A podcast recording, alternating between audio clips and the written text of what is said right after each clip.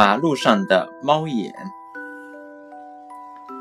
夜间，驱车行驶在高速公路上，你会被镶嵌在路边闪闪的标志所吸引，它们像一块一块钻石一样闪闪发亮，指引着前进的道路。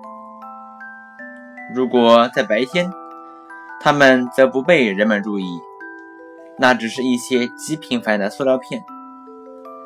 在我们的自行车的后挡泥板上也能找到它们，那是自行车的尾灯。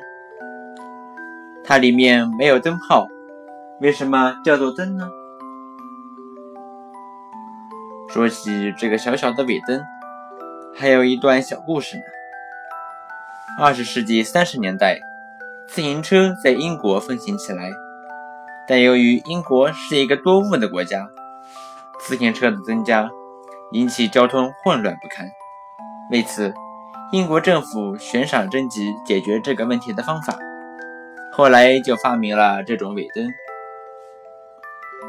表面看来，尾灯只是一片塑料，其实作用和构造很巧妙。当汽车灯光照向自行车时，自行车的尾灯能强烈的发亮，引起司机的注意。你也许认为那跟镜子的作用相同，其实不然。要想看见镜面发射的光，入射光线必须垂直于镜面，观察的人也必须正对着镜面。若光从侧后方照射时，由于光反射向另一侧，观察者就看不到反射光。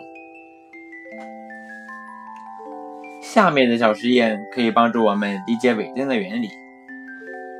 把一个夹角为九十度的偶镜直立在柜子上，让镜子的中间部分距地面的高度和你的眼睛距地面的高度相同。取一个手电筒，把它靠在你头部的一侧。让它和眼睛在同一水平线上。打开手电筒，让光线水平的入射到偶镜中。你会从偶镜中看到炫目的反射光彩。不管你站在什么方向，只要保证光线沿水平入射，用光的反射定律可以证明，反射光线总是沿着原来的方向返回。如果光线不沿水平入射，反射光也就不沿原路返回，而是向另外一个方向。这种情况怎么办呢？这并不难办，只要把三面相互垂直的镜面装在一起，就像一个箱子的一角一样，问题就解决了。